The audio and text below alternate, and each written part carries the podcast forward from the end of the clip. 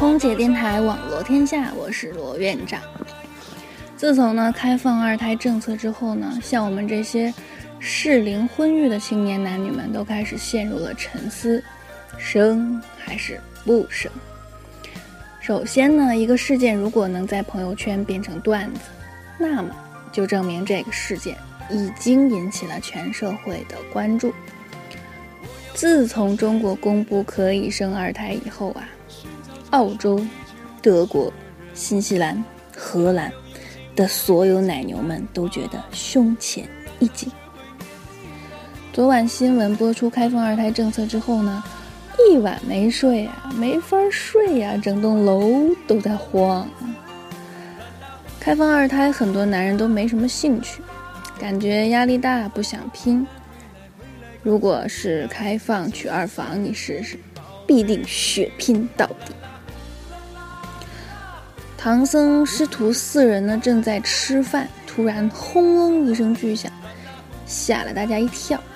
唐僧抬眼望了望，指着山下炸碎的石头说：“悟空，你妈生二胎了。”悟空很气愤地说：“呆，才不是，是我妈炸了。”今年过年可以先下手为强了，去质问一下你的七大姑八大姨二大爷，问他为什么不再生一个呀？记得哈，要用关心的口吻。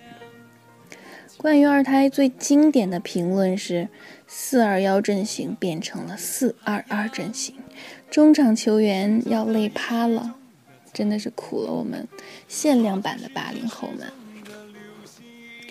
这个时间开放二胎政策，故意的吧？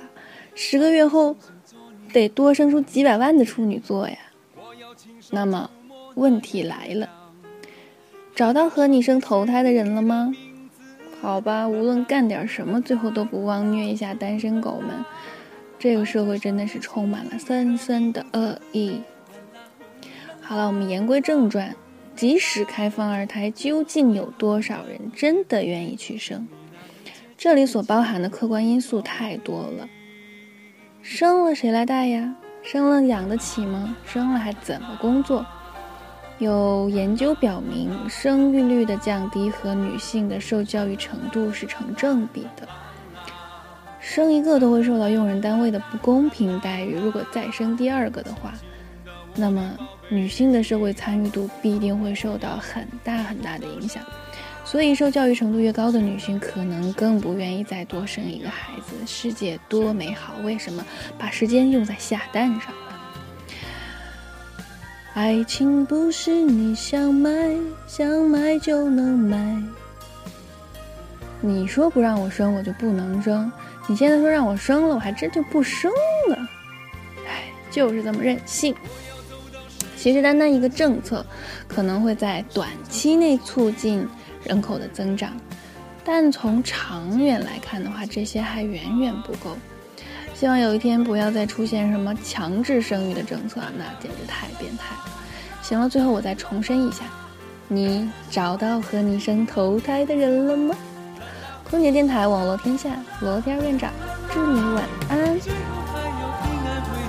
来告诉你那一切亲情。